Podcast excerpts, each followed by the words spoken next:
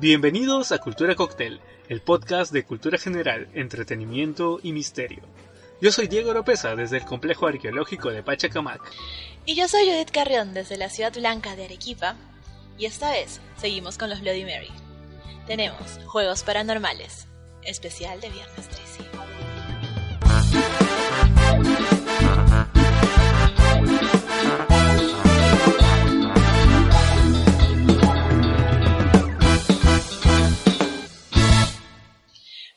Seguir con los con las cosas así medias paranormales, medias de terror, con los Bloody Mary, pues, ¿no? ¿Por qué? Porque hoy hoy hoy viernes 13, porque estoy segura que lo están escuchando en viernes 13, puntuales, apenas salió el capítulo es muy obvio que muchas personas le tienen eh, pánico, superstición, no sé, al viernes 13. Incluso los perros de mi vecindario están ladrando ahorita, no sé por qué. Están pasando, está pasando un alma en pena, seguro. Pero es que, de verdad, el viernes 13 es un día en el que la gente se asusta. Y creo que es numerológicamente hablando de mala, mala suerte, ¿no? Claro, es que hay mucha, mucha tema de superstición. Somos una cultura súper supersticiosa. Y bueno, este viernes 13 lo traemos de la cultura anglosajona, porque de hecho en Latinoamérica es más popular en sí el martes 13. También es cierto. Bueno, el 13 igual creo que es un 13 de mala suerte, así como el 7 es de buena suerte. Claro. Pero por ejemplo, esto ya lo habíamos visto, lo habíamos mencionado así de taquito nomás en el capítulo de profecías, de cuando hablamos de numerología en el fin del mundo y decíamos que pues el viernes 13 se hizo popular gracias a un papa, que es el papa qué papa, pero algo quinto. Revisen por favor ese capítulo. Clemente V. Ese, e- ese man. Clemente V. Ese man, gracias, gracias Diguito. El Clemente V que agarró y dijo pues ya, para viernes 13 vamos a, a asesinar a todos los caballeros templarios. Y entonces desde ahí es que hubo un una masacre y pues desde ahí pues se puede decir que el viernes 3 es un día de mala suerte, ¿no? Para todos, para los pobres caballeros templarios, para ti, para mí. Claro, hicimos el símil con la Orden 66 claro, de la claro. tercera película de Star Wars. Solo que esto sí ocurrió y fue pues un viernes 13 de octubre de 1307. Y que básicamente su origen Exacto. pues radica en que los templarios habían ido ganando pues cada vez más y más poder y entonces el rey Felipe IV de Francia es que como que presiona al papa para mandar esta orden, ¿no? De así deshacerse de los templarios. Exacto, es que al final, como dices, habían ido ganando poder y la iglesia es un poder en sí, entonces el hecho de que una orden que estaba ganando más poder incluso que la iglesia, pues era una amenaza para la misma, ¿no? Claro, aparte era una organización militarizada, pues era, era prácticamente Exacto. un gran ejército. De cierta forma era la mano armada, ¿no? Y entonces es así que se les acusó pues so- de herejía, de sodomía, porque como era un gran grupo de hombres que paraban este juntos pues este en grandes jornadas y viajes se acusaba de que tenían relaciones entre hombres y por eso eran condenados a la hoguera, ¿no? Tiempos antiguos, mismo chisme, misma jotería de la que se vienen quejando la gente y simplemente son excusas para pues desestabilizar poderes que no les conviene y que sigan creciendo, ¿no? Claro. Y básicamente, esta es, digamos que superstición que nace por este viernes 13, se asocia pues también a como que grandes catástrofes, incendios, accidentes que ocurrieron justo un viernes 13 de diferentes años a partir de esta época. Solamente que si te pones a contar este, la cantidad de incidentes de este tipo que ocurren el resto de días, o sea, no tiene nada que ver, solo que justo como da la coincidencia de que cae un viernes 13, es que dicen, ah, no, es porque Ya, es un día de mala suerte. Ajá. No tiene nada que ver con, Sí, claro. con eso, pero bueno. Y, eso, y es bien curioso Exacto. el por qué el número 13, ¿no? Porque de hecho, este, radica desde hace muchísimo tiempo atrás. De hecho, ya había, desde 1600 años antes de Cristo, ya había como que ciertos indicios de esto. Porque en un código babilónico estaban escritos y se, justo se saltaron el número 13. Claro que lo más probable es que haya sido un error de traducción, así del idioma, pero es hay un pequeño antecedente, un pequeño referente. Pero, digamos, Mira qué interesante. sí, y de hecho, eh, gran parte del origen de este número 13 es también por las brujas, porque se asociaban en, grupo, en pequeños grupos de 13 personas. Y, y era... Los aquelarres. No, no, claro, no solamente eso, sino para que el gran resto de sus actividades eran como que las brujas viajaban o se reunían o se movilizaban en grupos de 13, casi siempre. Pero esto también tiene una razón, o sea, no es solamente por un tema numerológico, sino que según pruebas, así que ensayo y error, se dieron cuenta, eh, no solamente eh, con las brujas, sino en general, eh, 13 era el, la cantidad de personas apropiada para poder tener una buena organización de equipo sin necesidad de tener como que un dogma más elevado, más establecido. Y de hecho esto data desde el mismo Jesucristo, que tenía 12 apóstoles, que eran 12 apóstoles y un líder, en total 13. 12 y con él eran 13. Exacto. Claro. Entonces, eh, esto radica también desde ahí, porque se menciona que en la última cena, el treceavo integrante era Judas, el que, el que traiciona a Cristo. Entonces... El que literal su lema de vida era que los amigos valen oro. sí, exacto. Sí, claro. no, pero también desde esto también radica pues este, porque supuestamente escuché por ahí que también el día que crucificaron a Cristo fue un viernes 13. Aunque eso de acá es como que han habido tantas interpretaciones que unos dicen que fue tal fecha, otros dicen que fue otra fecha. Entonces no hay mucho acuerdo, pero una de estos eh, supuestas fechas de crucifixión indican que podría haber sido, un viernes 13. Y de ahí también nace el este como que contrahechizo o contra superstición de tocar madera para tener suertes. Uno, siempre que dicen, oye, no, este, para la buena suerte hay que tocar madera. Cuando me dicen, estás embarazada y tú toco madera, toco madera. He escuchado eso varias veces, sí. Pero supuestamente lo que estás tocando es la cruz, es este elemento que te vincula con Cristo. Ajá, pero es algo que no sabía, que recién me he enterado y por eso quería compartirlo. Pero bueno, eh, acá de hecho en Latinoamérica, en esta parte de, del continente, eh, se tiene más temor al martes 13. Y este, de hecho, acá actualmente, digamos que esta generación creo que le tiene más miedo al viernes 13 que al martes 13, a diferencia de generaciones anteriores, por la popularización de las películas pues de Jason, que estas eran de viernes 13, que Ajá, las primeras que se empezaron a emitir eh, eran traducidas de nombre a martes 13 para que tengan para que peguen más acá. Exacto. Eh, pero... es que el 13 en general ya da miedo, creo. Bueno, sí, eh, eso porque lo traemos, digamos que heredado de generaciones pasadas que se han transmitido su superstición, así como muchas otras, ¿no? Claro, y hay, hay referencias incluso al 13 y llega el comentario potérico, lo lamento. Pero es que, por ejemplo, en, en, este, en, la, en una Navidad están comiendo en el gran comedor valga la redundancia, y Civil Trelawney en El prisionero de Azkaban les dice que no se quería sentar porque eh, ya habían 12 personas y que si ella se sentaba iban a ser 13 y la primera persona en pararse de la mesa era la primera en morir. Sí, sí he escuchado varias veces esa superstición y de hecho que está bien vigente en, varios países. Hay, hay, reuniones en las cuales nunca invitan solo a 13 personas a la mesa porque se dice que una de ellas es la que la que va a morir o va a sufrir accidentes, etcétera. Claro, incluso me acuerdo porque Harry decía que no, no veía la manera en que alguien pudiera morir a menos que se parara y lo estuviera esperando un, o creo que Minerva dice eso, que lo estuviera esperando. Claro, Minerva McDonald le dice que se siente porque no había manera de que nadie muriera a menos de que un asesino loco con un hacha estuviera, estuviera parado esperándolos fuera, pero mira que sí había un asesino del hacha, que ya lo hablamos por si acaso, vayan a checarlo. Quién sabe, a lo mejor también llegó a Hogwarts. Quién sabe. ¿Ves? Aquí todas... Es un multiverso que cuenta de todo, pues. Claro, acá tenemos el multiverso de cultura cóctel, todos nuestros personajes, todo está conectado. Todo, todo, todo tiene Coincidencia. No lo creo. Exacto.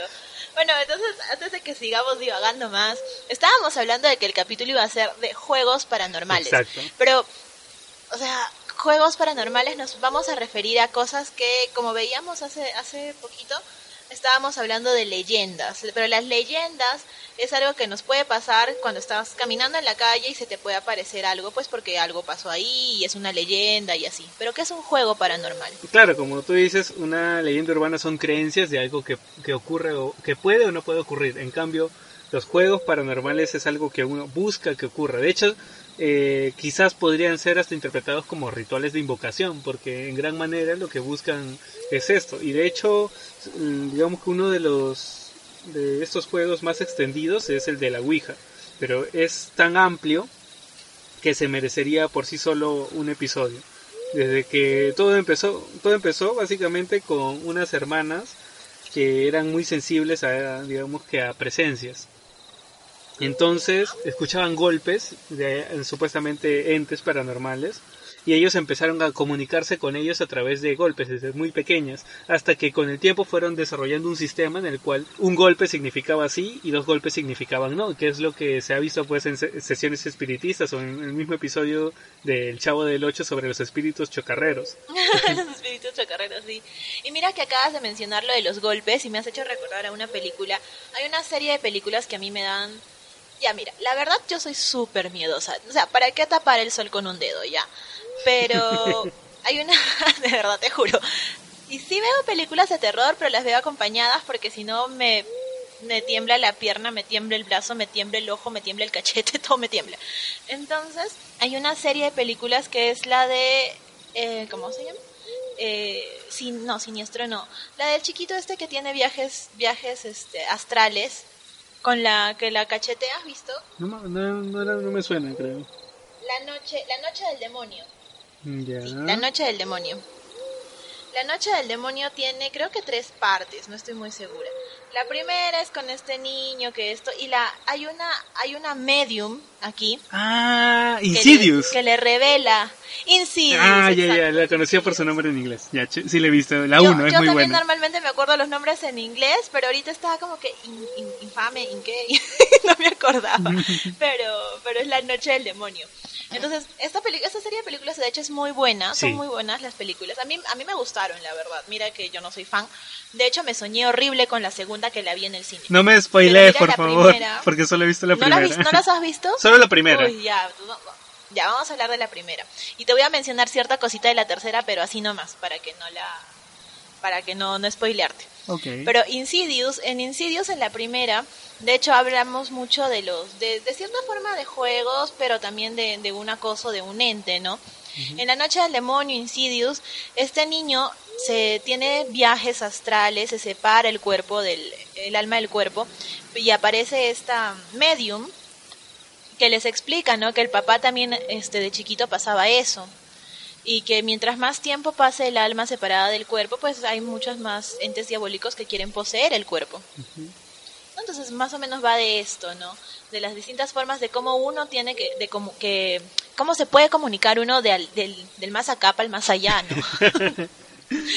Claro. o sea, entonces, este, bueno, me hiciste acordar con lo de los golpes, porque en la primera comienza toda esta exploración sobre el, sobre el más allá, sobre los, las cosas paranormales. En la segunda, de hecho, hay un plot twist con respecto al final de la primera, que no te la voy a spoilear, me soñé horrible, te juro que yo soñé que me cacheteaban, terrible. Ah, ¿Ya?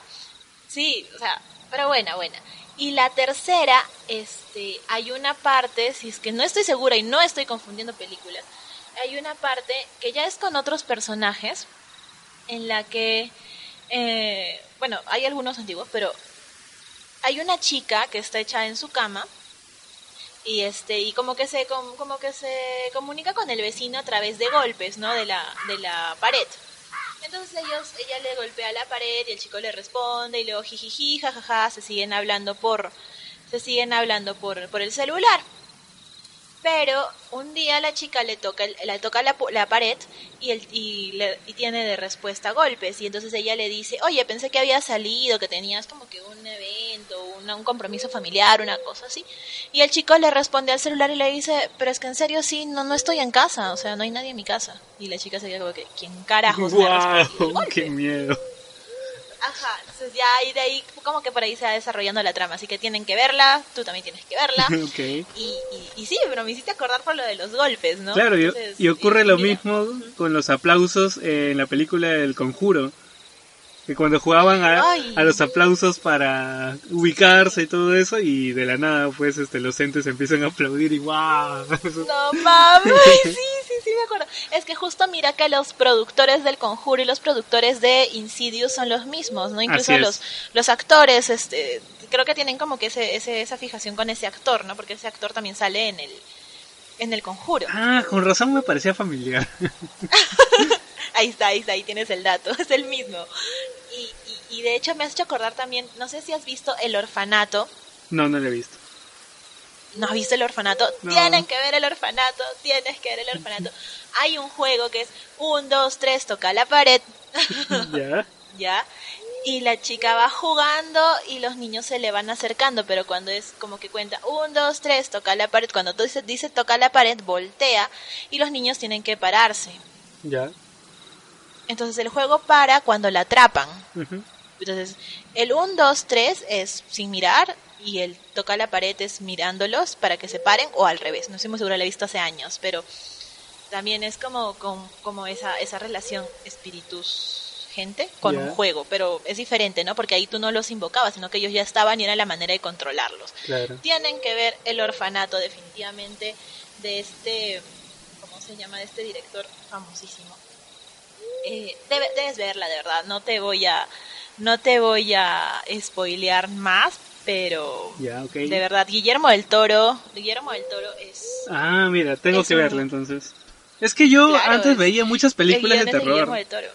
Es que, claro, es que yo antes veía muchas películas de terror, pero las fui dejando porque ya como que no me... No sé, ya no me dan tanto miedo, ya no las sentía igual que, que antes, ¿no? Cada vez me decepcionaba más. Pero bueno, sí, últimamente he estado viendo que hay algunas buenas películas, así que bueno, voy a actualizarme, lo prometo. Mira que yo soy yo soy súper súper miedosa como lo digo, pero hubo una, una temporada en la que yo sí estuve viendo bastantes películas de terror este y, y, el orfanato.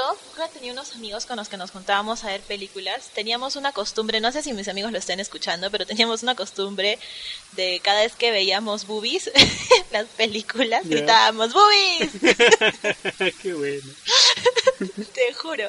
Y ya bueno un tiempo este fue que que comenzamos a ver también bastantes películas de terror y te puedo decir que El Orfanato es dirigida por Juan Antonio Bayona y el guion es de Guillermo del Toro. Buenísimo, de verdad. Y también hay una de los ojos de Julia. Después les voy a recomendar películas de terror que, miren que para una miedosa como yo están buenas, así que desde decir algo. Claro, podemos hacer este un episodio sobre películas de terror también. Así que ya saben, pueden comentarlo, sugerirlo. Ya, perfecto. Listo, a ver, sigamos. retomamos. Estábamos haciendo la introducción.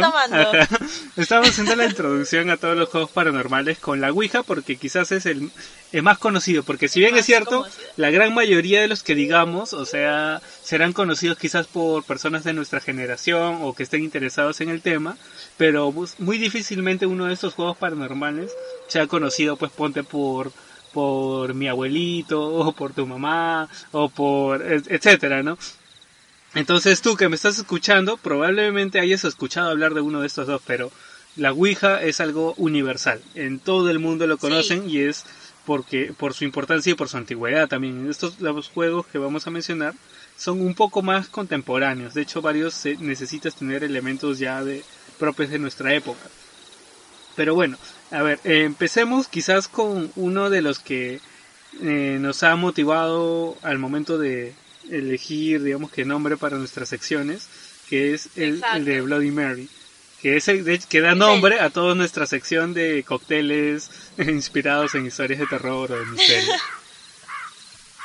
Exactamente, creo que es el, el nuestro cóctel estrella de repente, al que de repente le vamos a tener más cariño de cierta forma, porque es el primero con el que hemos iniciado. Sí, es cierto. Y de hecho está entre los episodios más escuchados. Creo que sí, así que que por cierto tenemos varios oyentes de distintos países, hay que, hay que decir, decirlo. Me sorprende que tengamos oyentes de Francia, de, de Nueva Zelanda, Dios mío. momento, momento Kardashian. Sí, muchas gracias a los que nos, están escuchando, mucha gente en Estados Unidos, así que en serio, gracias a todos. Sí. Y bueno. Por decirlo rápido, creo que tenemos, sin olvidar, sin esperando no olvidarme ninguno, es Estados Unidos, Estados Unidos, México, Perú, que tenemos bastantes en Perú, gracias chicos, este, Francia, Nueva Zelanda, Suecia he visto por ahí en Spotify, Costa Rica, eh, Alemania. Alemania también.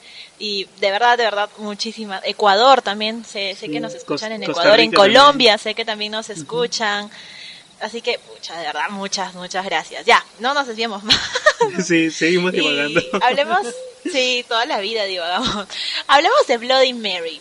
Bloody Mary, creo que tiene muchas versiones de esta historia porque al final esta, estos juegos paranormales como, como este de repente terminan invocando a un espíritu en particular que ha tenido una, un, un final triste, un final fuerte, un final feo, algo que le han arrancado de la vida sin que ella se lo esperara de repente, ¿no?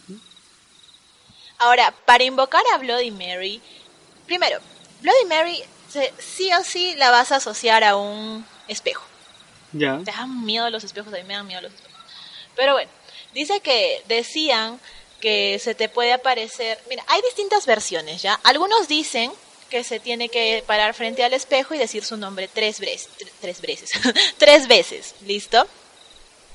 Hay otros que dicen que la puedes llamar siete veces, hay otros que lo dicen que puedes llamarlo trece veces, ya depende el gusto del, del consumidor, ¿no? depende, va variando según la, según lo que, según quién te cuenta esta, esta leyenda. Y lo que no varía es que se te aparece Mary y te puede dice algunos dicen que se te aparece que es una chica malévola y que se te aparece con, con, un cuchillo ensangrentado y que te va a torturar por horas cortando cada parte de tu cuerpecito y que si logras escaparte incluso de ella ella misma va a hacer tu vida un calvario llena de sucesos tenebrosos trágicos va a hacer que la gente la gente que está a tu alrededor sufra hasta que tú mismo te sientas tan culpable que te mates. ¿no? Ajá esa es una que aparece con un cuchillo y esto. También, también este, hay algunos que dicen que en realidad Mary se te aparece y este y lo que hace es sacarte los ojos. Te saca los ojos y pues te mueres desangrado, ¿no? Ajá, ninguna de las de las como te digo, de las probabilidades es muy muy amena, muy amable, ¿no? Claro, o sea, fijo te mueres. O te, pues, o sea, la mismo, lo mismo va a pasar que, que te mueres. Hay otra que incluso dice, ella se aparece, te asesina y luego se termina bañando en la sangre. Porque, porque mira, tengo, tengo una, una historia, tengo tres, tres, no, dos, dos, dos, este, cambios de, de historia de, de, Mary. Dicen que allá por el año 1720, una niña de nueve años llamada Mary se quedó solita en la casa, ¿no? Porque los papás se fueron a trabajar en la noche y solamente la dejaron que se, que se, que, se quedara iluminada con tres velas viejas. Ya. Ella estaba acostumbrada, así que pues, se quedó ahí con su muñeca y todo pero que cerca de la medianoche algunos ruidos se escuchan en la puerta. Entonces ella cree que son sus papis que ya volvieron. Se asoma a la ventana, pero no había nadie. Entonces se mete a la cama y otra vez escucha el ruido. Fue va corriendo al baño a esconderse, pero al mirar al espejo, su cara se llena de terror, pues de la sombra salió un extraño sujeto apretando entre sus manos un enorme cuchillo. La muerte de Mary es terrible porque se desangra, se desangra y su sangre es usada como tinta para escribir en la pared del, baño en el que ella muere, murió a las 00 horas porque estaba sola. ¡Hala! O sea, estaba, estaba tranquilamente en su casita, toda la niña, cuando de pronto se le aparece... Es un asesinato. claro. O sea, está tranquilamente en su casa cuando de pronto se le aparece el asesino del hacha y sácate que le... No te digo que el multiverso, multiverso atacando de nuevo. Pero es que justamente esta historia que da origen, de cierta forma, a la leyenda de Bloody Mary, es que da origen a su vez a cómo, a, a una forma en particular de invocar a Mary. Porque dicen aquí con esto que pues tú necesitas para invocarla, no solo necesitas verte al espejo y decir tres veces su nombre, sino que necesitas tres velas, este, tres velas viejas, ¿no? Prenderlas y recién decir el nombre de Mary porque sí es parte de la, de la leyenda en sí, ¿me entienden? Y aquí es donde varía también, porque se, se, aparece, te asesina del mismo modo en el que le hicieron a ella. Ah, y esto es importante, le tiene, la tienes que invocar a la medianoche, porque es a la hora que ella muere. Ya. Y Se te mata todo y luego se baña en tu sangre porque es la sangre que ella le quitaron cuando la asesinaron. Esa es una, una de las leyendas de, de Mary. La otra, dicen que hace muchos años Mary Wales enfermó y murió, y murió porque sufría de catalepsia. Aquí ella muere tranquila, o sea, por una enfermedad, ¿me entiendes? Pero muere realmente.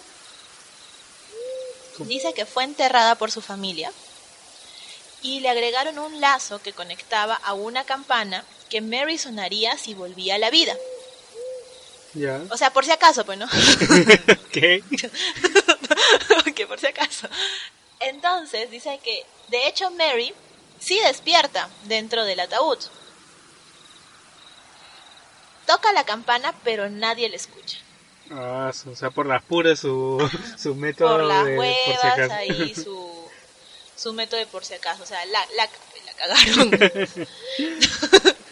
y fue que dice que tiempo después sus familiares se dieron cuenta que la campana estaba tirada y al desenterrar a Mary la encuentran sin uñas y con las manos ensangrentadas porque antes de- porque o sea trató de salirse del ataúd no pero no no lo logró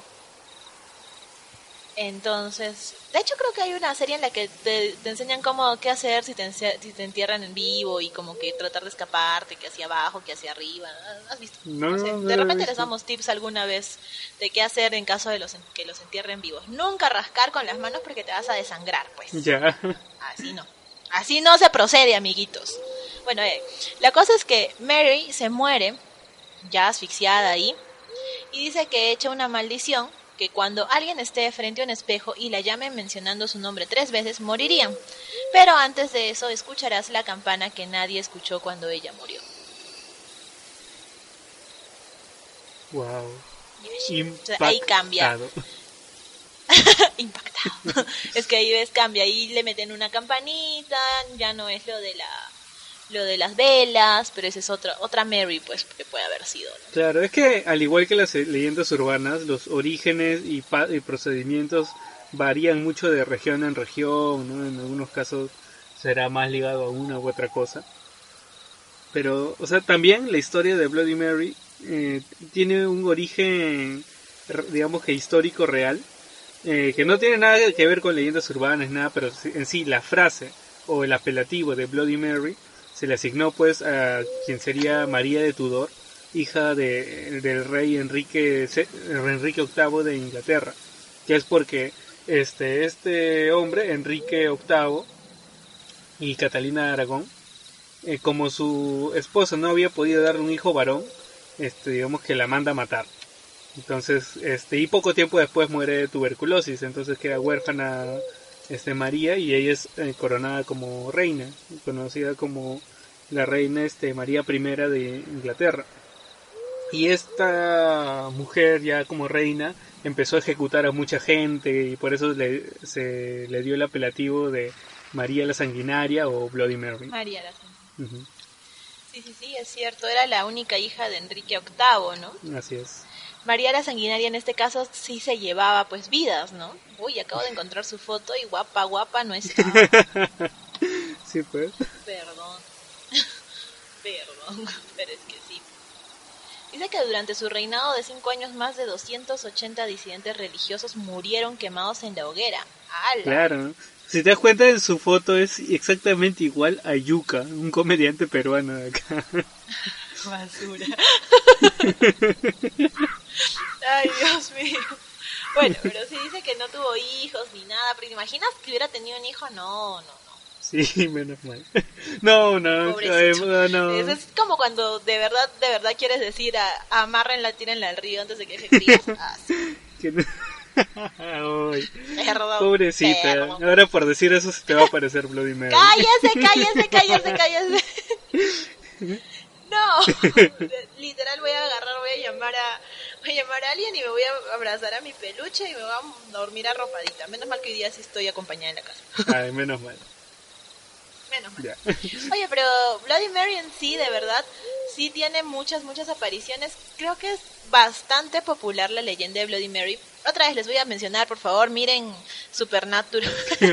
Porque en serio ahí también sale Bloody Mary. Y ahí en este caso creo que era porque era una chica que la habían asesinado y este y tenía la como que la misión, otra vez, la misión de vida de la muerta. No, la misión de, de la muerte era vengarse de cierta forma de la gente que tenía algún tipo de arrepentimiento por la muerte de otra persona, así sea muy, muy indirecto, ¿no?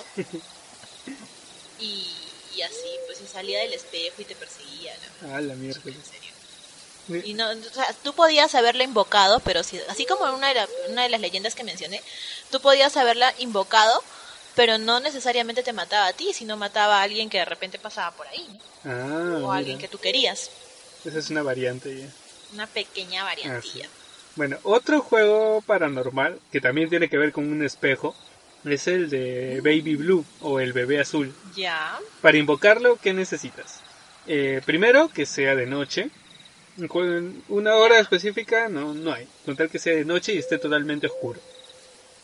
Y tener agua Ni caliente. luces ni nada. Exacto. Tiene que estar completamente oscuras y tener agua caliente. Si no tienes agua caliente, entonces por las puras es. O sea, nosotros, por ejemplo, acá en nuestro contexto, yo en mi casa no uso agua caliente. Yo me baño siempre con agua fría. Este, ya me ¿Cómo acostumbré así. Y eh, bueno, eh, una de las alternativas, digamos, económicas, apunta ahí para tu tip. En todo caso, podría ser, pues, este, tener una tetera, hervir, poner agua hirviendo y llevarlo a tu baño, porque tiene que ser en un, en un baño. Ya sabes, amigo mío, que si no tienes terma, sea eléctrica o sea solar, chapa tu tetera y ponte a hervir. De paso de agüita para, para invocar a Baby Blue. ¿Baby Blue? Baby Boo. Baby Blue, bebé azul. Blue. Ajá, Ah, bebé azul. Baby Blue. De paso invocas a Baby Blue y de paso te haces tu tecito. claro. Ah, Claro, si te da mucho miedo. y alguna vez que te tomas tu mate y ahí Tu tecito de manzanilla para los nervios. Así es. Este juego no necesariamente puedes hacerlo solo, también puedes hacerlo acompañado. Ya, entonces lo que tienes que hacer es, digamos que es más práctico eh, hacerlo en un baño porque ahí este, dejas corriendo el agua caliente de la ducha o la tina de tal forma que el, objetivo es que el espejo se empañe. Aunque en realidad podría ser en cualquier espejo. Puedes, puede ser ponte en tu cuarto y ya usas eh, el agua caliente de la olla o de la terma para que se empañe. Pero el objetivo es que tengas un espejo y este se empañe. Luego tienes que escribir eh, en este espejo ya empañado Baby Blue o bebé azul en inglés. Y luego tienes que apagar la luz. Entonces el siguiente paso es eh, po- poner los brazos en posición como si estuvieras cargando un bebé. Y luego de un rato eh, vas a empezar a sentir como que un peso en tus brazos, como si de verdad estuvieras cargando brazos. un bebé, eh, solo que es un peso frío. Y una pequeña manito que va a- como que a ir tocándote así y va a ir tratando de alcanzar tu rostro, ¿no? Y en esos, en esos momentos como es- está, digamos que tratando de aferrarse, vas a sentir como que arañones, rasguños, pero no lo sueltes. Entonces, esa es la sensación que se busca con este juego. Eh, para acabar el juego... ¿Cómo? Eh, o sea, sientes los arañones y no lo debo soltar. Claro, o sea, solamente lo sueltas cuando ya quieres este, acabar el juego. Cuando, o quizás porque sientes que la presencia es demasiado fuerte, etcétera, pero el objetivo es tratar de no soltarlo y tenerlo ahí el mayor tiempo que aguantes, ¿no? Posible. Ya, como te digo, ya para terminar el juego, ya sueltas el bebé y tienes que inmediatamente abrir la puerta e ir a encender todas las luces. Y con eso terminas el juego. Ajá. O sea, a ver, tienes que dejar, sí o sí tienes que encender las luces, todas, absolutamente todas las luces de tu casa para indicarle a Baby Blue que ya no, Así que ya es. acabaste, que ya no, Exacto. que ya no quieres jugar. Porque justo sobre eso es que estos juegos son, de verdad, puede sonar muy, muy miedoso lo que sea, pero de verdad hay que saber cerrar los juegos. Porque, por ejemplo, incluso en la Ouija que mencionábamos al inicio, si tú no cierras la Ouija, pues en teoría te puede, te puede, el espíritu al que tú hayas llamado, al que tú hayas invocado, pues asume que tú no has cortado la comunicación y que quieres seguir hablando con él o que esto, y, y, y te persigue, pues, ¿no? Y puede, pueden pasar cosas que no quieres que pasen. Así es, dejas una puerta abierta y digamos no solamente la criatura o el ente que has invocado puede pasar, sino en realidad cualquier ente podría usarlo para llegar hacia ti. Bueno, esto según, según las creencias es esto es lo que se obtiene de esto, ¿no? Ugh. Baby Blue, no, no sé, no sé por qué alguien quisiera jugar a, a ser mamá menos de un niño muerto, pero bueno. No, y he escuchado variantes de este juego en los cuales este es como que tú estás cargando al bebé y se te aparece como que una figura de una mujer que supuestamente es la madre del bebé y te reclama por él. Eso ya es otra otra variante. Ok, ese viene el combo de la mamá y el bebé. Así es, un dos en uno. un dos en uno. Ah, ok, ok, ok. Siguiente juego.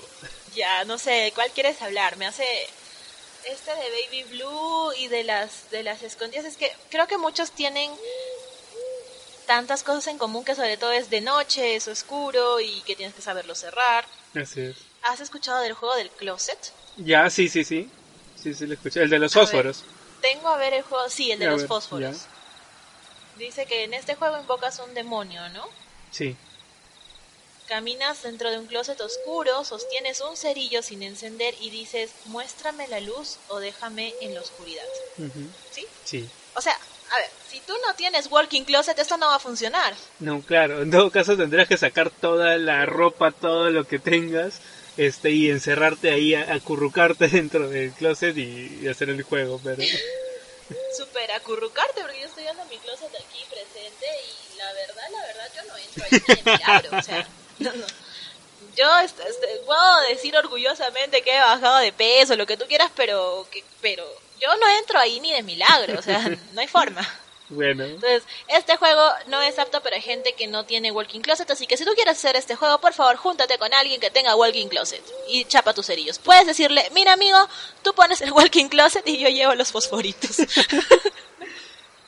claro, solo que lo, lo único malo es que este juego sí o sí tiene que hacerse solo, o sea, hay juegos que puedes hacerlo solos y juegos que pueden hacerlo acompañado, pero ya pues, este, vas a la casa de tu amigo, eh, tu amigo, tu amiga, de tu cruz, de lo que sea. Y este, ya pues uno espera fuera de la casa mientras juega y después entra el otro y puede funcionar así. Cosa que si no sales en media hora, pues ya tendría que llamar a la policía. o algo. sí, porque ahí yo no entro. De paso, ¿no? De paso. A ver, sigamos. ¿Qué, ¿Qué más sigue cuando ya llegas y dices, muéstrame la luz o déjame en la oscuridad, ¿no? Allá, ahí es cuando empiezan lo, empieza lo paranormal, los ruidos, los susurros. Ya, ¿y qué pasa? Ahí lo que tienes que hacer es encender un fósforo de inmediato, no, no puedes demorarte. Ok, o sea, si lo escuchas, en One. Sí, es como que el objetivo de este juego al invocarlo con esta frase de muéstrame la luz o déjame en la oscuridad es empezar a escuchar algo a tu alrededor. Si no lo escuchas, tienes que volver a repetir el procedimiento, es volver a decir la frase. Te sales y vuelves a entrar. Así es. Es como que tienes que hacer todo el procedimiento de nuevo hasta que empieces a escuchar estos ruidos, ruidos, susurros, o gruñidos, etcétera. Cuando lo llegues a escuchar, ahí tienes que encender eh, de inmediato el eh, Fósforo. fósforo, así es. Ok. Y no debes demorarte, ¿por qué? ¿Qué pasa si me demoro, si no encuentro el encendedor o si me pasa como a mí siempre me pasa que quiero prender un fósforo que no prenden nunca la primera? Uy, a mí también a veces me pasa eso, es horrible. ¿Qué pasa? ¿Qué pasa si fallas? Ah, ¿Qué ya. pasa si no, Se dice que... no, no, no prendes el fósforo? que este ente o esta criatura te va a coger por detrás. Guarda. ¿Cómo? Guarda. ¿Cómo? Te va, o sea, te va a sujetar así, por este- como que va a tratar de jalarte, llevarte a su dimensión y va a ser cada vez más difícil escapar. Ok. Ok. Lo que no sé es cómo no. se cierra este juego. Eso sí no lo tengo muy claro. Ah, bueno, lo que solamente yo tengo que dice que si el cerillo se enciende, pues ya te sales del armario, pero no puedes volver a ese lugar sin la luz encendida porque ya has liberado al espíritu. Ah, O sea, mira que con los closets, con los armarios, también hay muchas, muchas historias de terror, de hecho, ¿no? Historias lindas y bonitas como, como, como Narnia, ¿no? En el que uno dice, pucha, me meto para el armario y voy a ir a buscar a Aslan. Aslan, por Aslan. y historias muy feas y macabras con el armario, ¿no? Por ejemplo, la de... No estoy muy segura.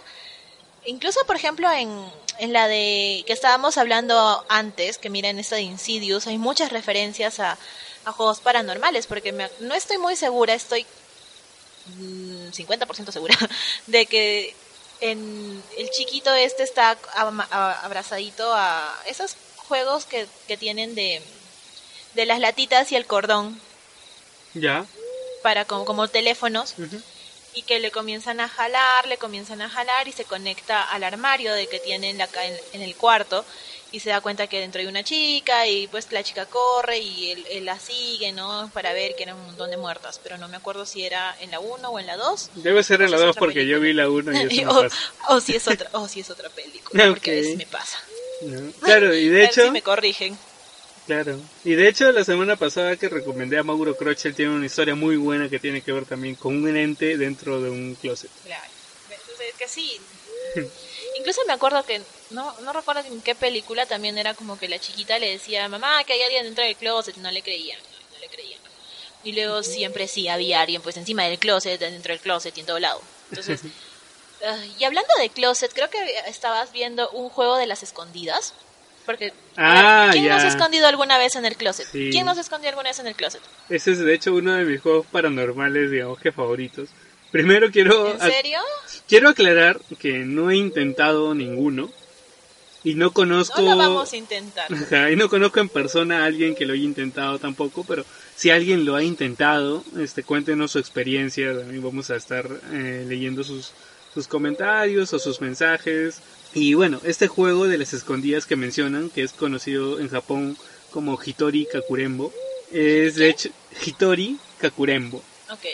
¿ya? Básicamente se conecta un poco con lo que hablamos en el shot eh, pasado sobre Voodoo, porque tiene que ver también un, un muñeco. Puedes hacerlo tú mismo, de hecho hay mayor conexión si lo haces tú mismo, pero en teoría cualquier peluche o muñeco con brazos y piernas, no hablo un- de un muñeco de plástico, sino tiene que ser algo con relleno. ¿Ya? Entonces ponte... eh, ¿Por qué? Porque tú tienes que sacarle todo el relleno y llenarlo con Ah. arroz. Entonces no creo que te pongas a un juguete de plástico ahí que empezar a cortarle, sacarle pedazos y llenarlo de arroz sería medio complicado. Pero bueno, eh, si tienes un muñeco, si puede, si puede ser hecho por ti, bacán. Si no, no puede ser un peluche, algo con tal que tenga sus dos brazos y sus dos piernas, vale. ¿Ya?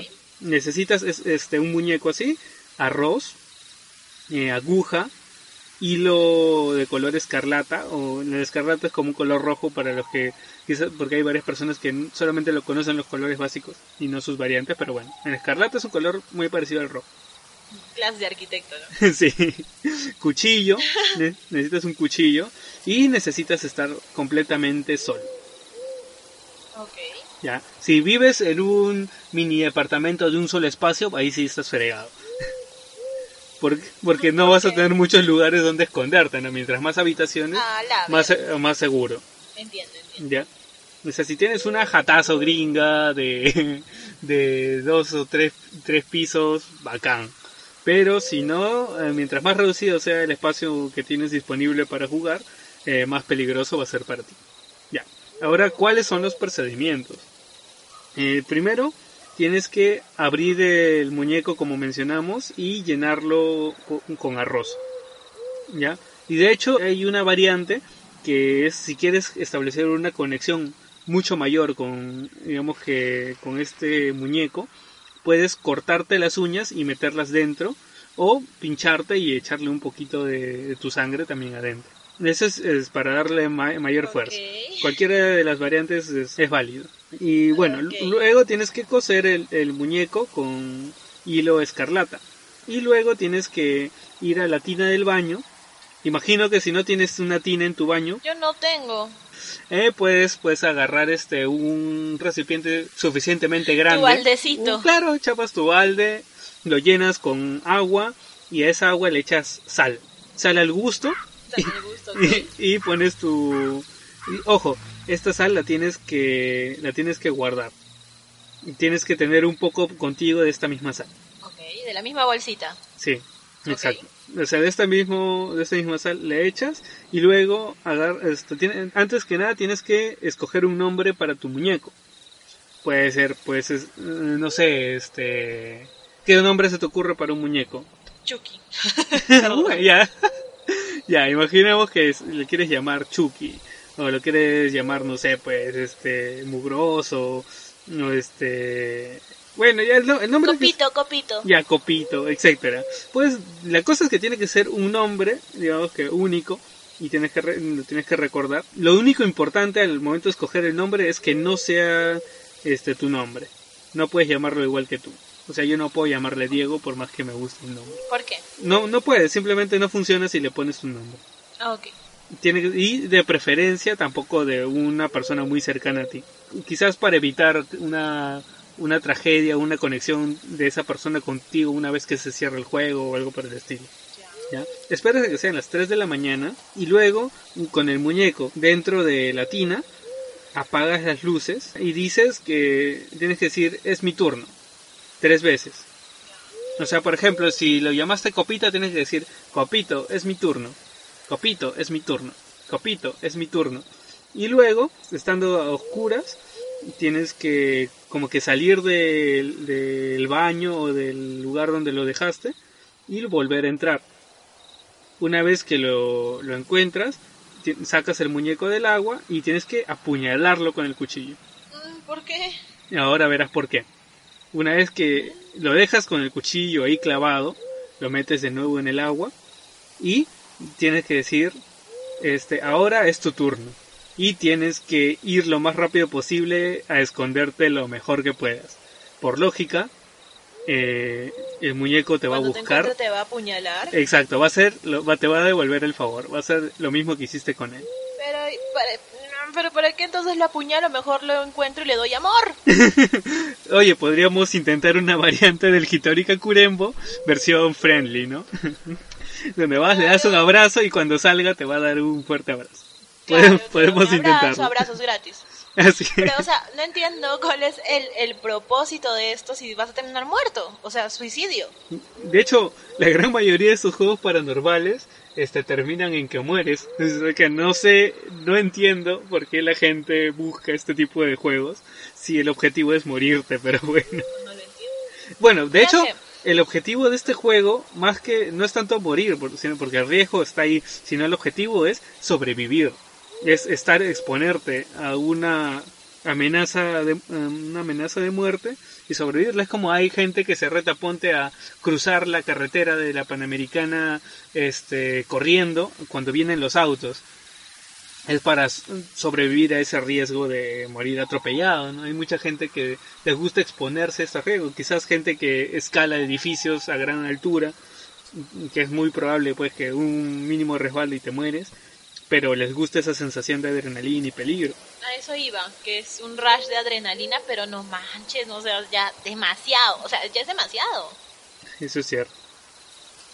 Y bueno, eh, Mira, tengo una variante de las escondidas. Acabo de Ujú. encontrar. Espera, espera, espera. Antes de, antes de eso, terminamos de explicar cómo, se- cómo se juega este juego y vamos con las variantes. Ok, ¿cómo Ya, se cierra ya. y así? Claro, entonces ya, una vez que le dices que es su turno y que te has escondido, tienes que eh, tratar de estar con- en constante movimiento. Ponte, si vas y te encuentras en... Perdón, si vas y te escondes, no sé, debajo de una mesa, eh, al cabo de un rato, tienes que salir de ahí y esconderte, no sé, detrás de un sillón. O luego meterte en el closet, tratar de estar en constante movimiento, porque es como que el muñeco de alguna manera te va a encontrar y si te quedas en el mismo lugar es prácticamente fijo que te, que te encuentren. ¿no? Y una vez que quieres... Pero... Ujú. ¿Y si te, se atrapa en medio de que te estás moviendo de escondite? Tienes que hacerlo por eso lo más discreto posible. O sea, este juego es bastante peligroso y funciona así. Eh, el único requisito para terminar el juego es que por nada del mundo eh, te haya hecho algún rasguño o te haya lastimado. Porque para cerrar el juego tienes que coger una pizca de sal, la misma que usaste para echarlo en la tina, y ponértelo en la boca. Te llevas eh, la sal a la boca y tienes que gritar yo gano tres veces. Yo gano, yo gano, yo gano. ¿Ya? Pero si, y si es que tú has recibido un rasguño, te ha encontrado y te ha lastimado de alguna forma, y tratas de, como una medida desesperada, decir que has ganado, eso es mentira porque ya te encontró. Y entonces igual te va a matar, no va a aplicar.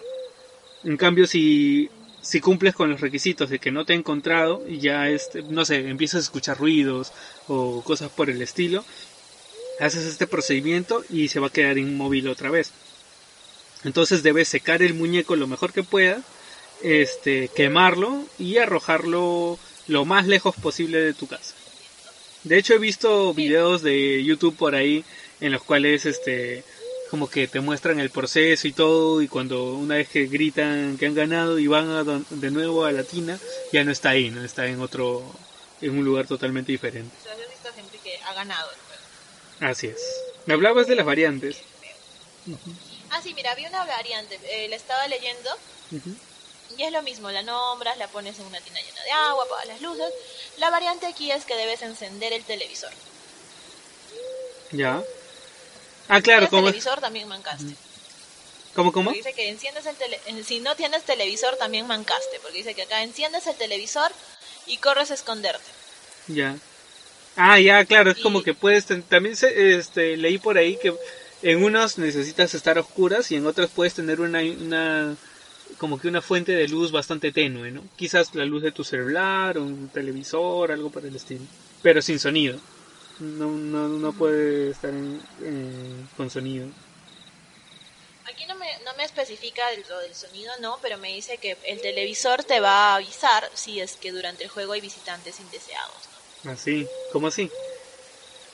¿no? O sea, me imagino que va a ir cambiando de, de canal o así mientras se va acercando más a tu escondite, ¿no? Claro. Ah, de hecho, claro, en el video que yo vi es como que se encendía y se apagaba una, se escuchaba cómo se encendía y se apagaba una tele y se escuchaba cómo se cambiaba de canal y todo eso. Ese, ese es- esa es la pequeña variante que teníamos. Ya, chévere. Ahora, ver, no sé. otro juego. Tengo uno del Red Charlotte. Eso no lo conozco. La red de Charlotte. Coméntalo. ¿La, la tienes? No, eso no lo Mira que hay, hay algunos juegos como el que veíamos ahorita que, si bien es cierto, las escondidas normalmente es... La puedes jugar con bastante. Yo de chiquita jugaba con muchos niños. En este caso las escondidas era de uno solo, ¿verdad? La red de Charlotte es un juego para dos personas.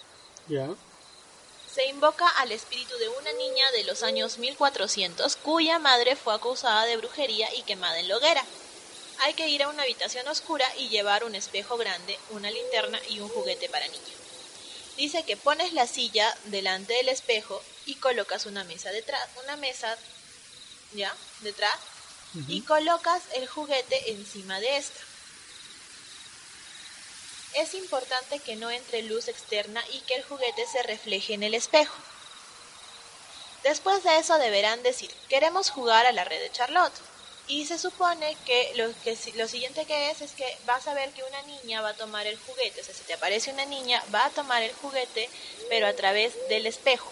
Ya. Y es entonces cuando se le puede preguntar, cuando hayan quedado satisfechos, o sea, se le, le puedes empezar a, a preguntar lo que quieras, ¿no? Ya. Y cuando hayan quedado satisfechos, solo le dices adiós, Charlotte. Y ya, nada más.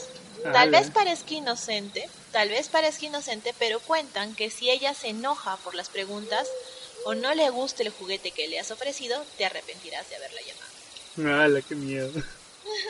No feíto, no.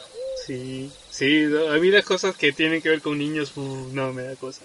Oye, yo sí te he dicho, ¿no? Sí. que a mí las películas que más miedo me dan de terror siempre siempre van a ser las películas que tengan que implicar niños porque yo trabajo con niños, yo soy scout y los niños me parecen los seres más hermosos del mundo, son lindos, lindos, lindos, pero justo eso que usen a una figura como los niños para hacer películas de terror a mí de verdad me asusta, me asusta demasiado, siento que de verdad me van a matar.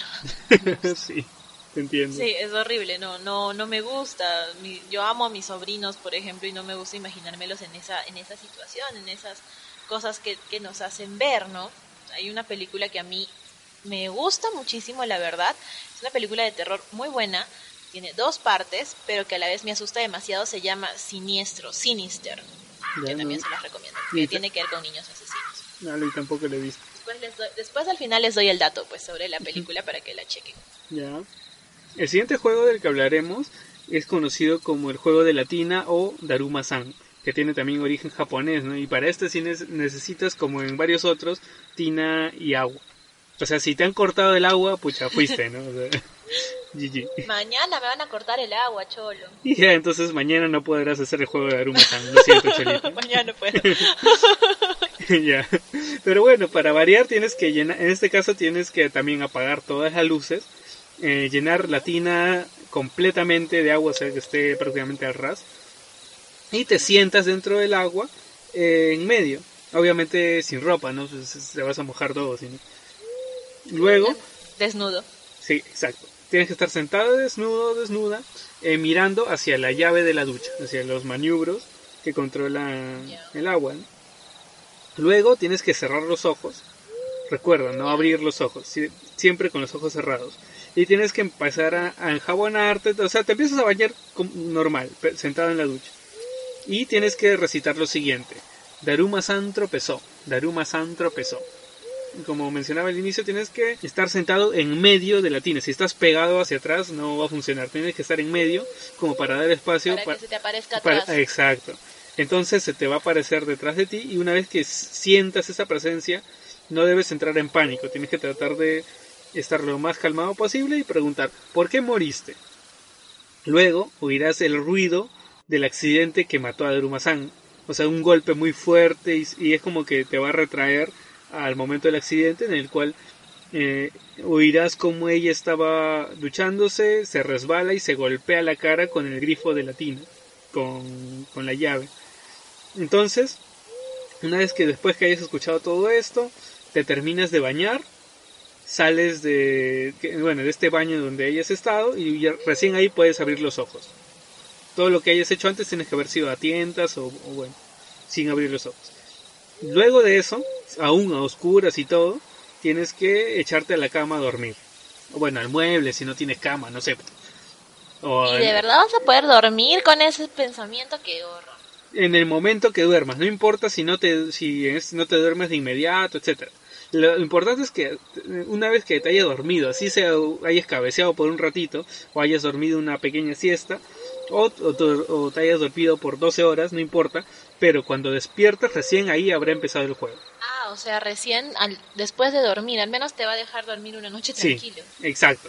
Vas, a, vas a dormir normal y este cuando despiertas es donde empieza lo bueno, porque durante todo el día vas a sentir que una presencia te sigue a todos lados. De hecho, hasta puedes verla de reojo, pero no por nada del mundo puedes mirarla este directamente. ¿Ya? Entonces va a estar persiguiéndote, así que no debes dejar que te atrape. Durante ese día tratas de hacer tus cosas con normalidad, todo, pero si, si sientes que está muy muy cerca de ti, tienes que gritar tomare, que significa, no, no digo tamare, no, tomare, que significa detente. Es como que tamare ya me alcanzó, no. Tienes que gritar tomare, que significa detente en el idioma de Daruma-san. Japonés. Claro, en japonés, porque si dices stop, no te va a entender, pues ella no sabe inglés, solo sabe japonés. Entonces, Claro, entonces, antes de medianoche, eh, tienes que acabar el juego este, gritando quita, o sea, ya, ya, o ya tú ya quita, quita, quita de aquí, ¿no? Quita, que significa también este, vete. Pero antes de medianoche, porque si por A o B te pasas, y no importa el momento del día en el que quieras cortar el juego, pero eh, con tal que sea antes de la medianoche, normal, si no va, te va a seguir por siempre. Si dejas que te alcances, como que ya te, te muere. Así es. Ahora hablemos de otro juego, el juego del ascensor.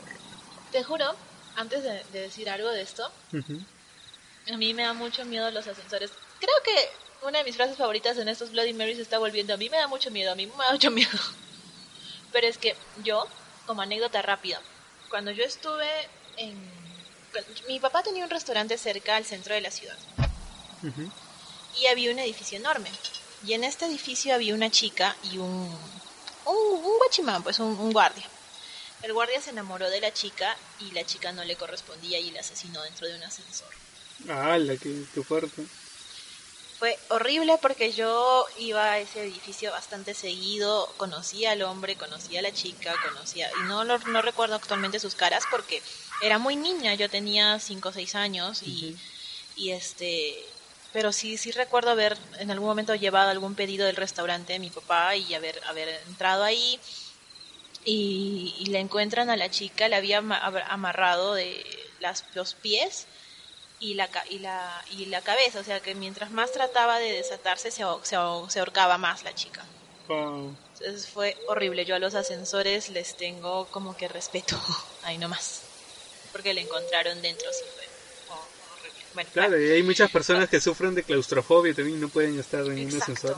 exacto. Un ascensor es un espacio que se puede prestar a muchas cosas. También a cosas obscenas, ¿no? Como para romper el hielo aquí, pero, pero no vamos a hablar de eso. ok, entonces, a ver, el juego del ascensor. Consíguete un elevador. Si tu edificio no tiene elevador, no. Y es más, tu edificio tiene que tener por lo menos 10 pisos. Ya. Si tiene Ok, 5, check. porque a partir de... Según regla, los este, debes poner ascensor a partir de los 5 pisos. Y tip, tip arquitectónico.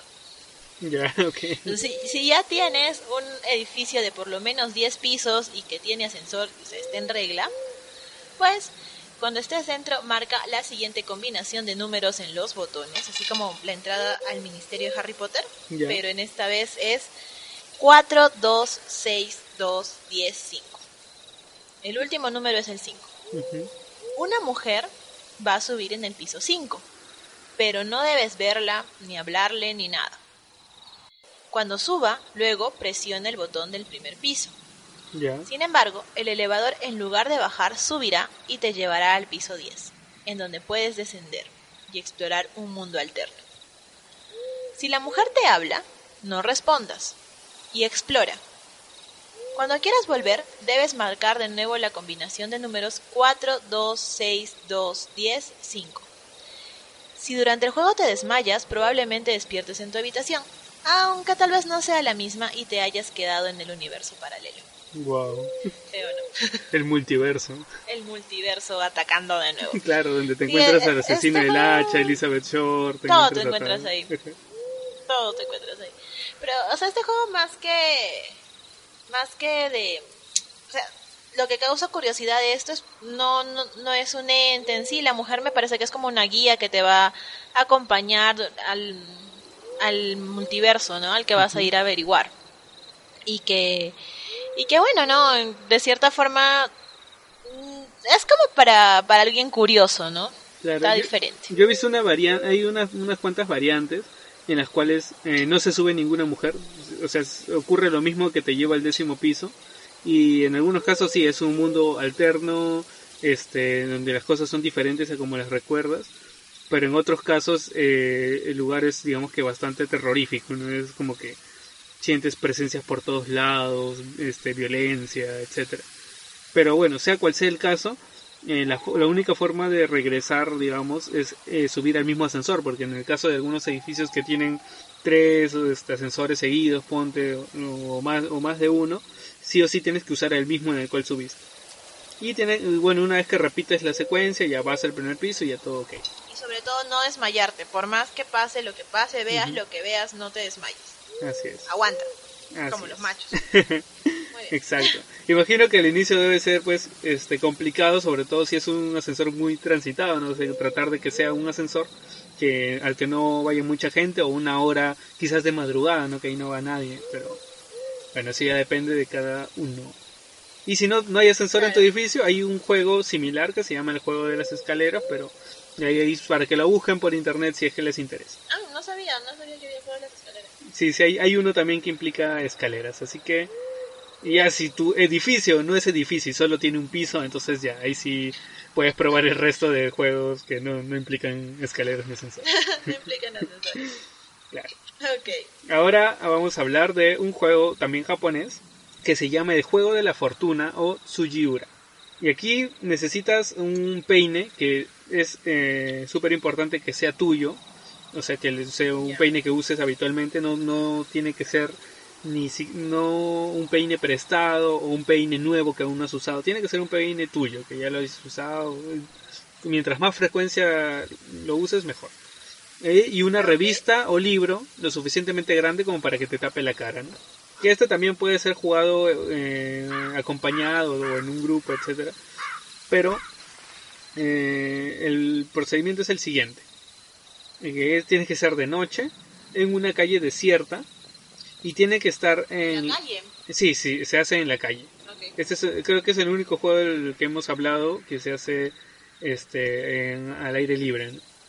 Ahora tú tienes que ubicarte en la entrada de un callejón o tiene o, señor, ¿por qué? claro, O también puede ser en una esquina de una calle paralela a la avenida principal. O sea, no, no en la avenida principal, sino vas, buscas un- una paralela y te ubicas en una esquina. Luego sacas el peine. Imagino que esto solo pasa en Japón, porque acá no, no, no sé cómo funciona. Pero bueno, si alguien lo quiere intentar, cuéntenos cómo les fue. Entonces, bueno, coges el peine y luego pasas la mano este, por todos sus dientes. Y luego dices, o sea, no, pa- no pasas el peine por tus dientes, no. Agarras tu dedo, tu uña y arrastras por todas las todas estas puntitas del peine y tienes que decir lo siguiente: Sugiura, Sugiura, concédeme una respuesta verdadera. Entonces tienes que esperar en silencio sin decir nada hasta que pase una persona extraña. Si es alguien que conozcas, pues este, no pasa nada y vuelves a hacer eh, el proceso. Entonces, cuando esté acercándose esa persona, tienes que cubrirte el rostro, que no te vea la cara. Y si estás en un grupo, todos tienen que hacer lo mismo, todos tienen que cubrirse la cara. Pero solamente una persona es la que va a hablar, que es en este caso la que he invocado.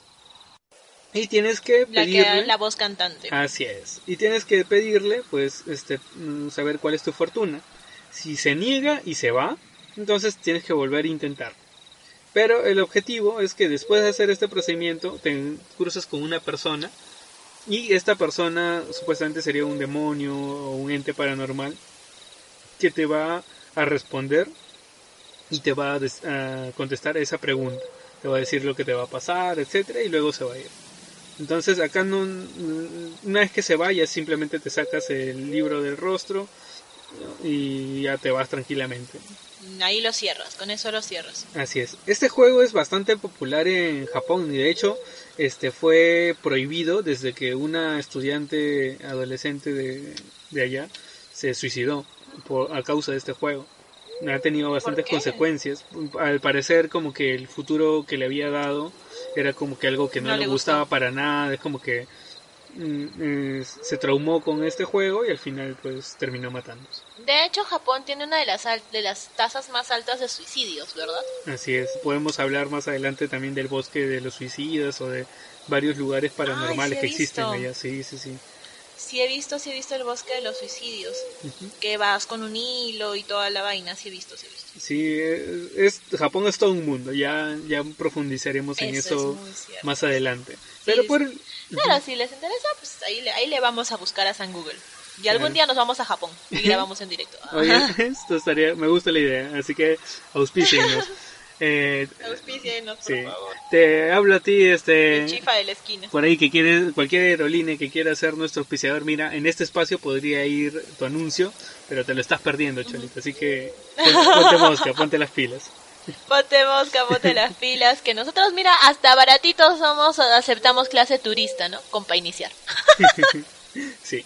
Y bueno, vamos a terminar este especial sobre juegos paranormales con uno que, que de hecho es considerado como uno de los más peligrosos, que es, es conocido como el hombre de la medianoche. O también en algunos casos como simplemente el juego de medianoche, etcétera. Yo lo tengo como el juego de medianoche. Ya, bacán. Para este juego necesitas eh, oscuridad total, eh, una vela grande, medianoche. claro, una vela grande o cirio, este, Ok. un, pa- un pedazo de papel, un bolígrafo, lapicero, cualquier cosa que tenga tinta y que sirva para escribir de forma permanente, no un lápiz. No, Luego- algo que... Un lapicero. Sí, un lapicero. ya. Fósforos. Vas- mientras más fósforos, mejor, de hecho, por tu propia seguridad y ya vas a ver por qué. Sal. También sal, al igual que el juego de las escondidas. Parece que la sal es como que un, un elemento que te protege de alguna forma. También necesitas sí, aguja. Sí, sí, en todo lado. Ujú. También necesitas aguja y una puerta de madera. O sea que si tu puerta es de vidrio, si tu puerta es de No, fierro, eh, ya fue. O sea, no, por las puras es. No. Ya, una vez que cumples con todos estos requisitos. eh, ah, y de igual manera, también tiene, al igual que el juego de las escondidas, porque esto es algo parecido, eh, tienes que tener un lugar espacioso, porque si es un lugar muy, muy pequeño, como que estás más expuesto. Entonces, bueno, tienes que escribir tu nombre completo en un trozo de papel. Luego, Ya. te pinchas el dedo con una aguja y una gota, solo una gota de sangre debe caer en el papel. Luego, y ahí luego esperas a que se seque, no de tal forma que se forme simplemente una mancha con tu sangre. Luego apagas todas las luces de la casa y tienes que colocarte frente a la puerta. Dejas el papel ahí este, debajo de la puerta y enciendes una vela. Recuerda que eso tiene que ser una vela bastante grande. La colocas sobre el papel y una vez que llega la medianoche debes golpear la puerta 22 veces. Todo esto, 22. así es, 22 veces. Y todo esto antes de que lleguen las 12 y 1. O sea, en el transcurso entre las 12 y 12 y 1 debes hacer este procedimiento. Si los últimos golpes fueron después de las 12 y 1, ya no, Ya no funciona. no funciona. Así es. Tienes que esperar hasta el día siguiente, qué sé yo. Pero bueno, una vez que cumpliste hasta aquí con estos pasos, vas a abrir la puerta. Luego vas a soplar la vela. Luego vas a cerrar la puerta. vela. Hoy, hoy, guarda. Perdón. Pero bueno, cierras la puerta y de ahí vuelves a encender la vela que apagaste hace un rato. Y es aquí cuando empieza el juego. Una vez que abriste la puerta, este, apagaste la vela, luego volviste a prender, en ese momento invitaste al hombre de medianoche a que entre a tu casa.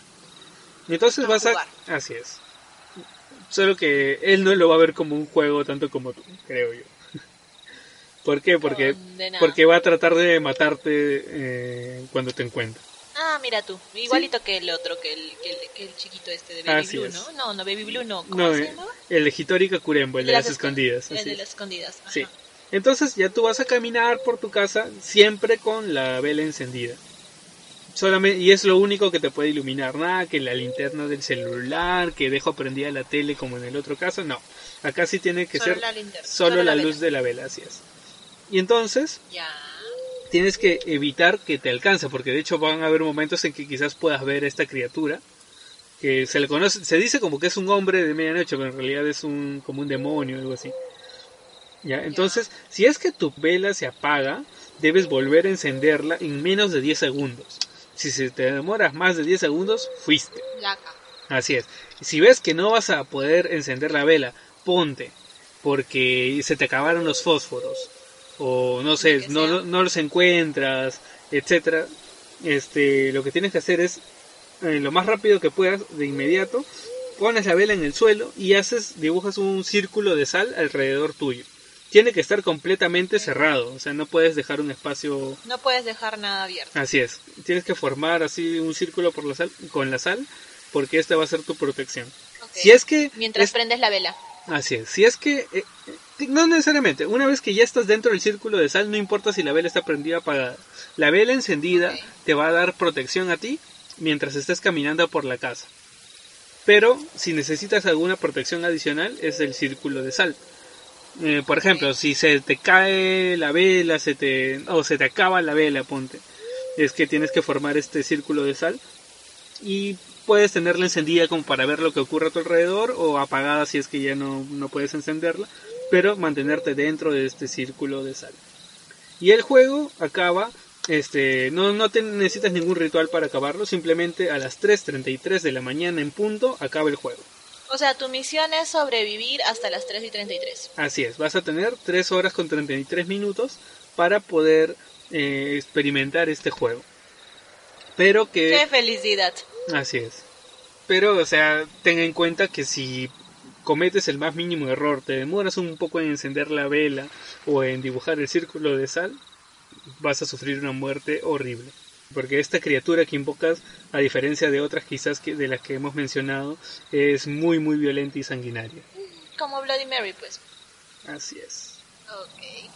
Ok, mira, que antes de que me olvide estaba pensando en el círculo de sal. Ujú. Y hay una película súper antigua que a mí me encanta, me encanta. Y no es exactamente de terror, pero es una de mis películas favoritas del mundo mundial y que he leído que va a salir parte 2 y no sé si de verdad creerlo. Y es de Halloween, se llama Ocus Pocus, Abracadabra. ¿La has visto? Me suena mucho, me suena el nombre, pero no lo he visto. Es súper buena. Ocus Pocus es de 1993.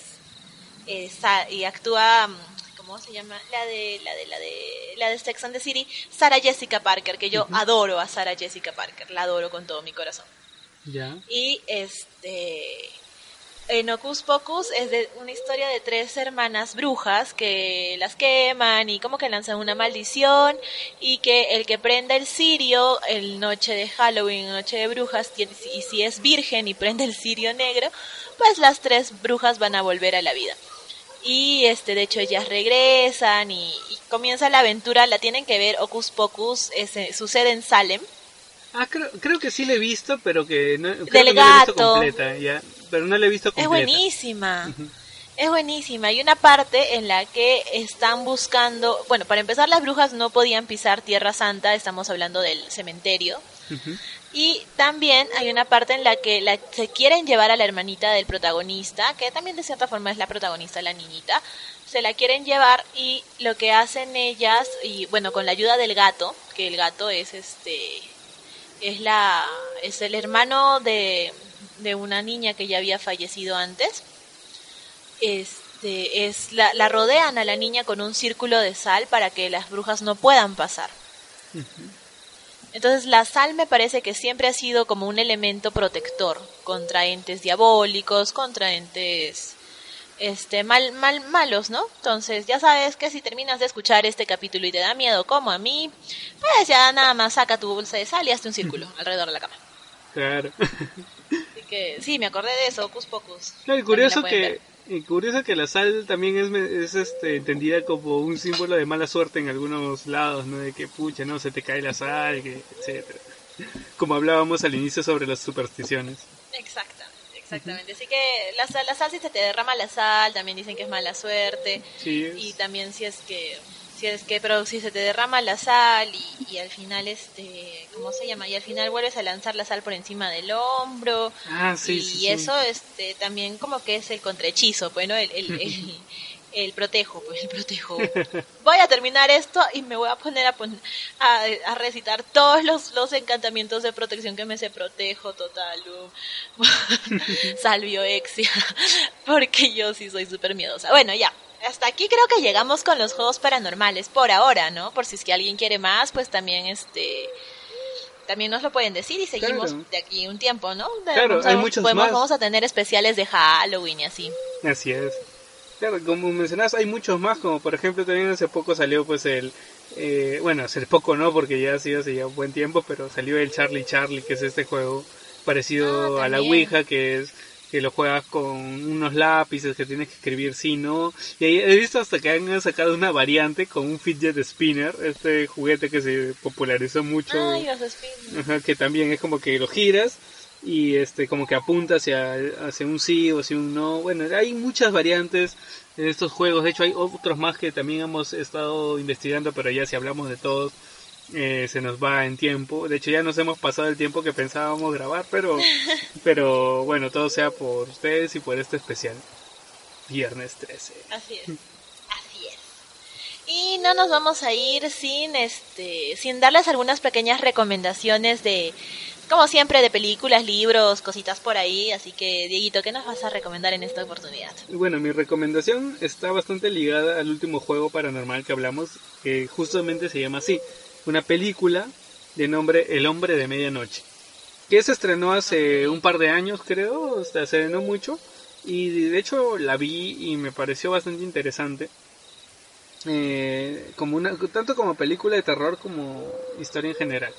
Eh, es muy entretenida de ver, la verdad. Y aunque no lo considero pues como que, wow, una joya de las películas de terror, pero sí te va a acercar mucho a este tema de los juegos paranormales. vas a poder entender cómo funcionan, este, cuáles podrían ser consecuencias, eh, y te vas a ver, eh, parte del giro de la trama es cómo el demonio se las ingenia para alcanzarte, o sea, haciendo valer las reglas, eh, sin dar mayor spoiler, pero es como que busca la forma de saltarse las, las normas y alcanzarte sin necesidad de romper una de estas reglas de la del círculo de sal, etcétera. las recomiendo bastante, se van a entretener viéndola. Y quizás por ahí él se pueden llevar algún susto. Me imagino que sí. Entonces ya saben, El hombre de medianoche. ¿Sabes que las películas de terror casi nunca tienen una recomendación en IMDB o en Rotten Tomatoes de más de la mitad? Porque es bien complicado que a alguien de verdad en sí les guste una película de terror.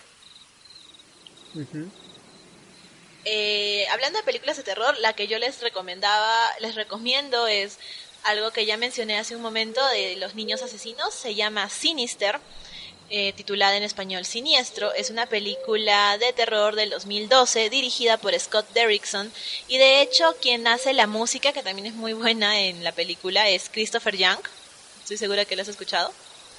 porque él ha trabajado como compositor en Pesadilla del Street, en, el, ah, exorcismo de Emily Rose. Claro. También ha trabajado, ajá, de hecho, en Spider-Man 3. Sí, esta parte es un genio, sí, sí, sí, lo, sí, sí es un genio. Exactamente, así que pues la música está a cargo de, de él, de Christopher Young, y es una película tampoco es que me parezca, como dice Diego, la joya de la, de la cinematografía, pero, pero es buena. Se trata de que es un...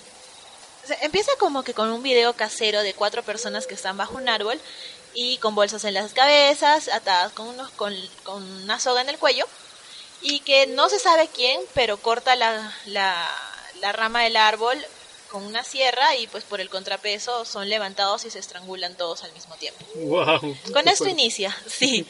Con esto inicia y este y ya tú vas descubriendo después con el paso de que hay como que un ente que está ahí siempre, sale como que en pequeñas cositas y de hecho se va moviendo en, en, conforme va pasando la trama.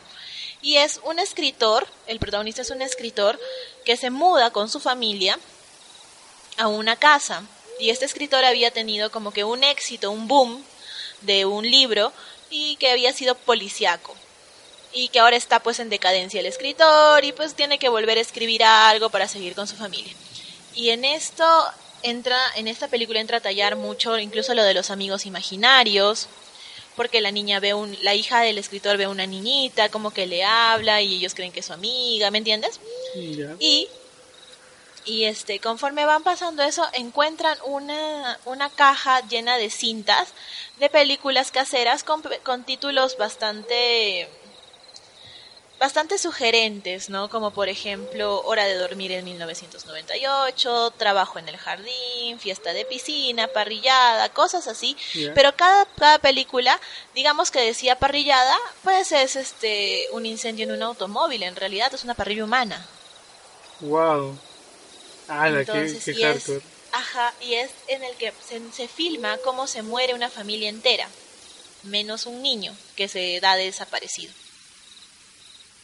Y ahí vas a ir viendo y vas viendo cómo, cómo es que pasa y al final tú piensas que es la clásica de que es un ente y vas a ver cómo se mueve en realidad el ente y la maldición, no los voy a spoilear más, pero ahí van a verla en Sinister tiene su parte 2 en la que acaba ya, se cierra la trama con este, con este Boogeyman, ¿no? Porque es el, video en el que lo nombran, lo nombran como Mr. Boogie. Así que es muy buena, la música es muy buena, el guion está, está bueno, así que por ahí lo checan, por ahí lo checan. Sinister, del 2012. Perfecto, entonces, eh, saben, tenemos dos películas de terror para este viernes 13, para esta semana, para que la vean solos, acompañados.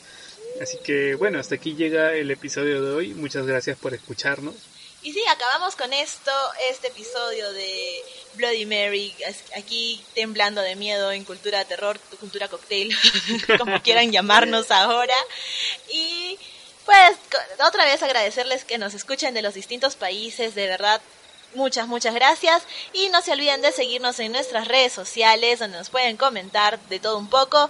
Estamos en Facebook, Instagram y Twitter como Cultura Cocktail o Cultura Cocktail Podcast. Así es, y pueden escucharnos en las diferentes plataformas. Este, ya saben que pueden buscarnos en Google Podcast como Cultura Cocktail y el nombre del episodio para que les pueda aparecer y ahí le dan suscribir y le sale en la parte de adelante. Este también estamos en iBooks, en Spotify, en Apple Podcast, en Tuning Radio. Y estábamos también en Spreaker, pero oh, ya a partir del episodio anterior ya no se van a actualizar porque eh, el plan gratuito como que abarcaba solo cierta cantidad de horas. Y como vemos que estamos viendo que hay otras redes que nos están funcionando mejor, entonces se va a quedar ahí hasta el episodio 5 o 6 creo que. Entonces ya saben dónde pueden escucharnos por favor, este, coméntenos, denos sus sugerencias eh, y hasta aquí queda el episodio de hoy. Muchas gracias y adiós. Bye bye.